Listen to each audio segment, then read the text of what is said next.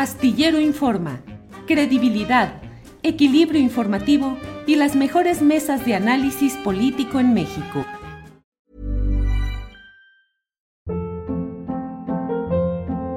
Hold up. What was that? Boring. No flavor. That was as bad as those leftovers you ate all week. Kiki Palmer here, and it's time to say hello to something fresh and guilt-free. Hello Fresh. Jazz up dinner with pecan-crusted chicken or garlic butter shrimp scampi. Now that's music to my mouth. Hello Fresh. Let's get this dinner party started. Discover all the delicious possibilities at hellofresh.com.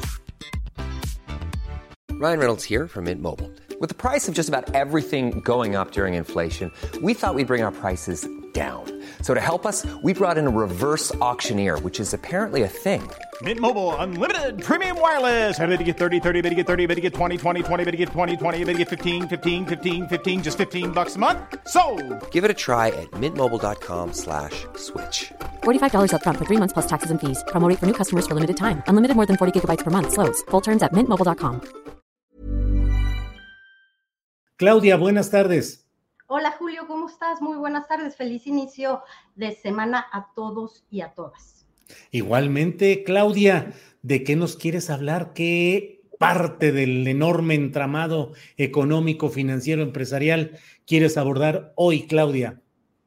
Gracias, Julio. Pues mira, dos reflexiones sobre el informe de gobierno el cuarto informe de gobierno del presidente López Obrador. Yo sé que has tenido acá muchos expertos que han estado hablando sobre el tema, pero quisiera aportar un dato que en Revista Fortuna Tomás de la Rosa va a publicar, aún no lo publicamos, pero que revela un poco la importancia en el marco de lo que vimos en redes sociales eh, con Arturo Herrera, que desde la Dirección Global del Banco Mundial pues eh, emitió un mensaje, digamos, eh, utilizando eh, la, posibilidad de enviar señales, símbolos con una inocente taza de café, de que las narrativas deben estar apoyados por, deben estar apoyadas, Julio, por cifras, por números, y que nadie puede culpar al gobierno federal después de una crisis pues que sucedió y que fue la más grave y que solo se le compara a la crisis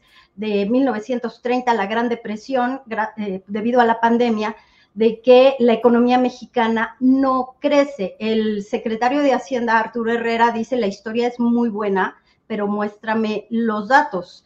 Y bueno, él, ha dicho que fue un mensaje eh, que, que, no fue tal, sino que le regalaron la tasa y que se, que se presentó en el momento justo.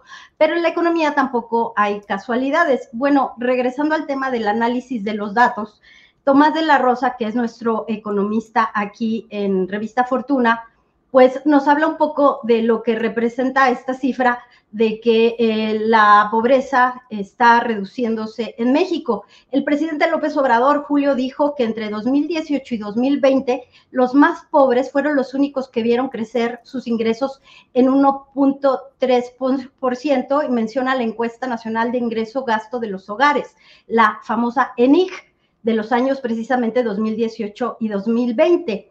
El incremento, y solamente apelando a las matemáticas de este 1.3%, eh, Julio, representaría que en 2018 la población más, gran, más pobre tenía eh, ingresos por 109 pesos. Ahora en 2020 los tiene por 110 pesos. Un peso, Julio.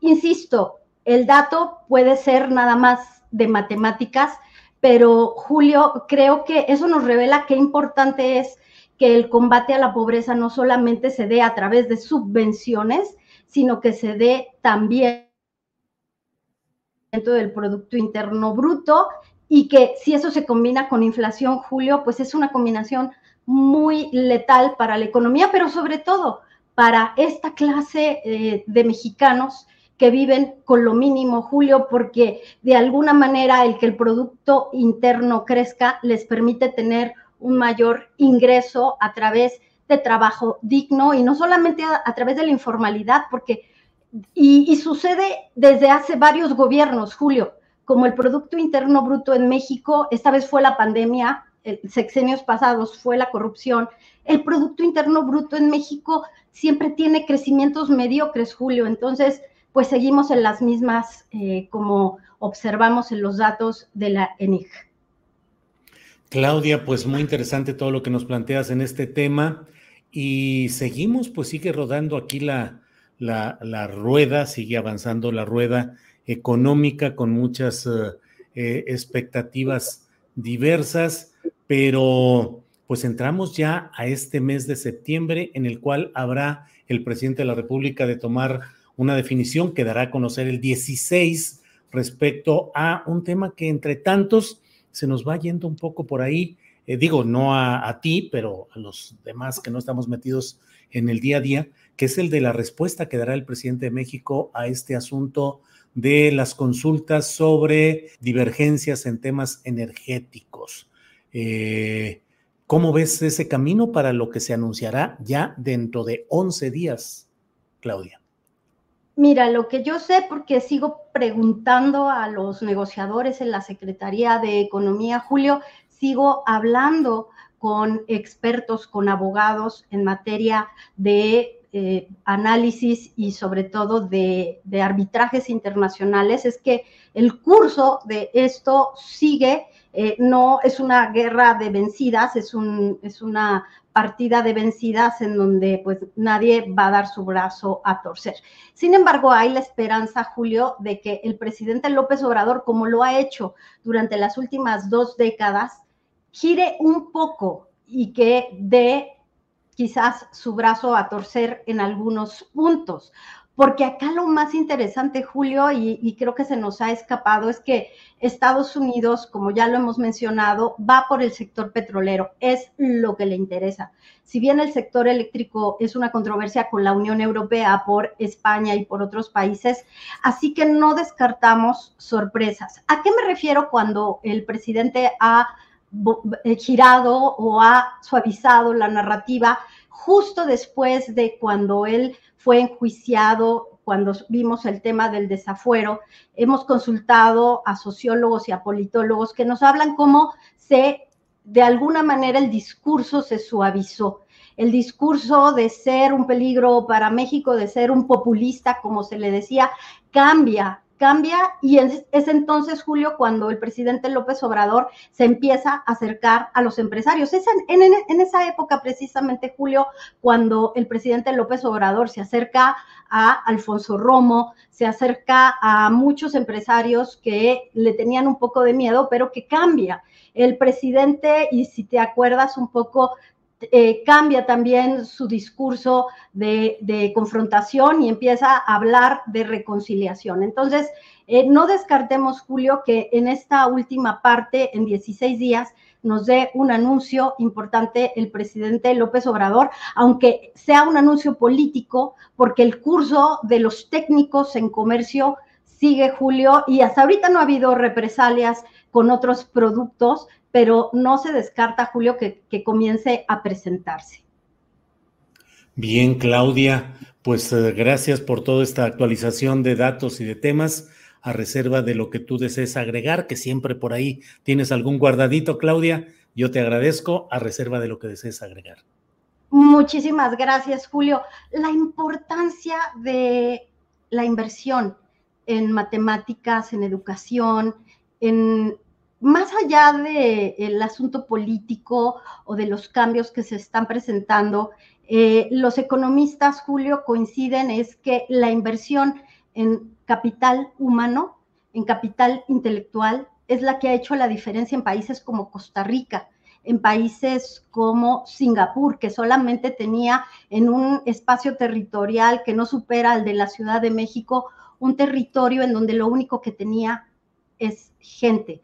Entonces, una reflexión que tiene que ver qué sucedería si en este momento se le quita un poquito, un par de puntos a los proyectos insignia y se decide a invertir en educación, en este cambio que necesitamos para que el nearshoring no solamente sea la instalación de plantas, sino que sea una opción para que millones de jóvenes puedan trabajar en las industrias del futuro. Viene data mining, viene inteligencia artificial, viene el metaverso, vienen tantas cosas, Julio, que si hubiera un plan, un plan piloto también, me parece que estudiar matemáticas, estudiar programación, estudiar lenguaje, eh, lenguaje Java o Java, como, como le llaman, podría de verdad hacer la diferencia en estos dos últimos años que le quedan al gobierno. Pero bueno, como ya dijimos, se va a presentar el presupuesto de egresos, 7.7 billones de pesos aproximadamente. Y bueno, pues la expectativa, Julio, es que se dedique a los proyectos insignia del gobierno del presidente López Obrador. Claudia, como siempre, muchas gracias por ayudarnos a entender los intrincados caminos de la economía y de las finanzas y las empresas. Claudia, nos veremos pronto y por esta ocasión, muchas gracias. Muchas gracias, Julio. Un abrazo y feliz inicio de semana a todos y a todas. Gracias.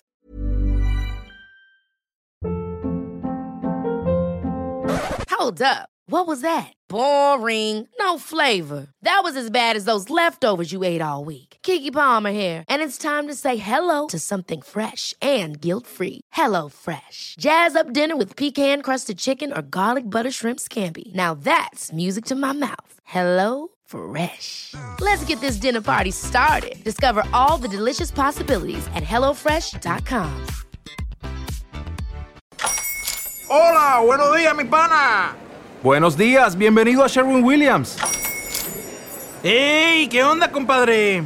¿Qué onda? Ya tengo lista la pintura que ordenaste en el ProPlus app. Con más de 6.000 representantes en nuestras tiendas listos para atenderte en tu idioma y beneficios para contratistas que encontrarás en aliadopro.com. En Sherwin Williams somos el aliado del PRO.